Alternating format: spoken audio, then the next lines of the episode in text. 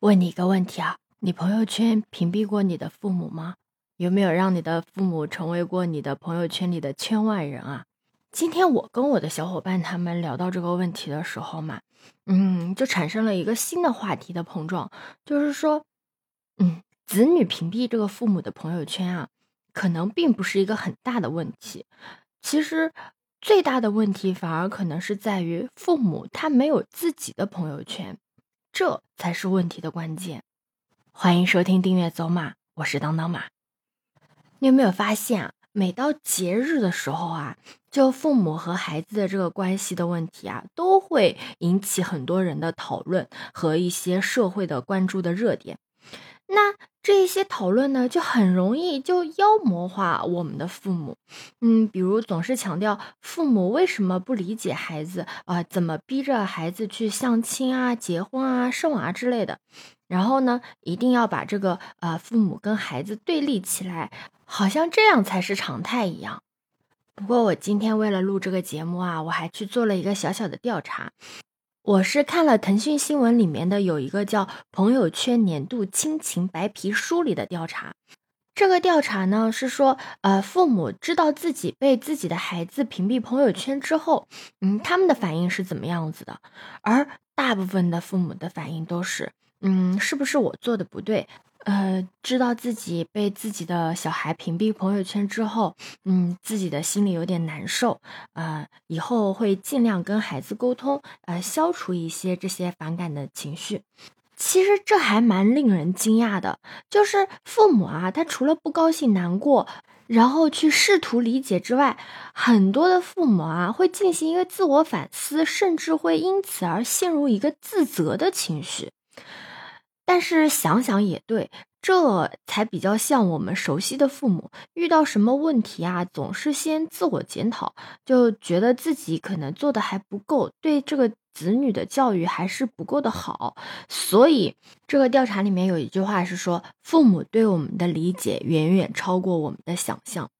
但是这个调查呢，它是把屏蔽父母朋友圈理解为是一种隔阂，是一个需要解决的问题，所以才会在结尾说希望两代人啊能够更多的沟通，呃，现在在一起取消屏蔽，让你的父母做你的圈内人嘛，对吧？其实这一点啊也是一个有争议的存在，可能有很多人他并不是说没有跟父母沟通或者沟通的不够，可是他主要的问题是在于呃。子女和父母的沟通的这个相互之间的理解是对不对称的？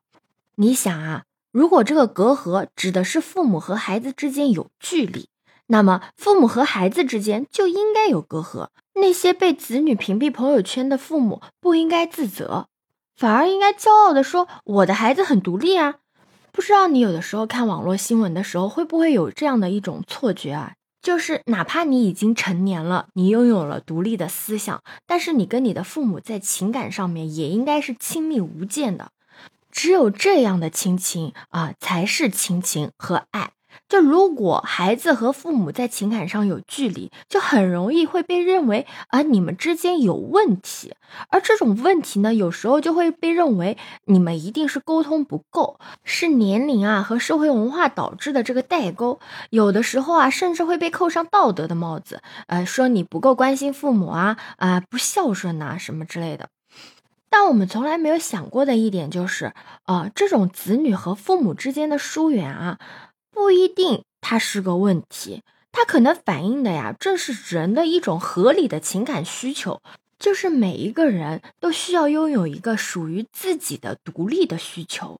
就依恋和独立一直是人的两种基本需要嘛。长大的过程呢，本来就是我们离家的一个过程呢，也是我们逐渐摆脱依恋，走向独立的一个过程呢。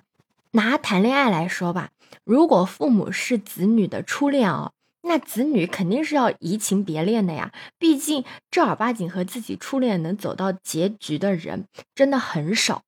在我们不断成长、长大、离开家的这个过程里面啊，我们是慢慢的在心里面是把父母给予的一些东西是慢慢放下来的，因为我们要装上其他的一些东西，比如说工作啊、婚恋啊。爱好啊，还有我们自己的下一代，如果一个人啊，他一直一直的都依赖于自己的父母，那他就没有办法腾出空间来发展他自己，那他们就真的很难成熟和长大。那他们为什么很难走出这一步呢？有很多很多的时候呢，是在于父母放不下他们，因为父母的放不下，而导致他们也变得放不下。你想一下啊，如果父母对孩子屏蔽自己的朋友圈的反应是“是我做的不对”。我应该尽量多沟通，消除反感情绪之类的自我检讨，看上去很贴心，对不对？可是当孩子看到父母的这种自我检讨的反应之后，他们的反应也很容易变成我是不是不够孝顺，我是不是不够体谅我的父母？于是他们也开始自我检讨，这样父母和孩子的关系就变成了没完没了的纠结，那怎么完成独立嘛？对吧？其实很多时候啊，父母总是希望孩子好，也很努力的呀，想要和孩子多沟通，这个本心是好的。但是他们努力错了方向，有时候这个问题啊，不是说该怎么跟孩子沟通，而是说该如何跟自己的小孩保持一个距离。沟通呢，不是他们该努力的方向，放手才是。那子女呢，也很难对父母说，呃，离我远点这样的话，也太伤人了。所以啊，屏蔽朋友圈，有的时候就变成了一种，呃，相对来说比较温和的表达独立需要的一个方法。我以前看过一个电影啊，我忘记它叫什么名字了，但它里面的主要内容呢，是讲了一个女人呐，她出生在一个非常封建的家庭里面，她爱上了一个男人。但是她没有办法，也没有能力去突破自己家庭的束缚，最后呢，嫁给了一个完全不爱自己的男人。嫁给了那个男人之后呢，他们有了一个儿子，然后呢，她就把这个所有的注意力啊，都放到了这个儿子的身上。慢慢的，儿子长大了，要离家了。临走的时候，儿子就问妈妈：“妈妈，我走了，你会孤单吗？会寂寞了？我走的时候，孤单的时候，谁来安慰你呢？”然后妈妈就说：“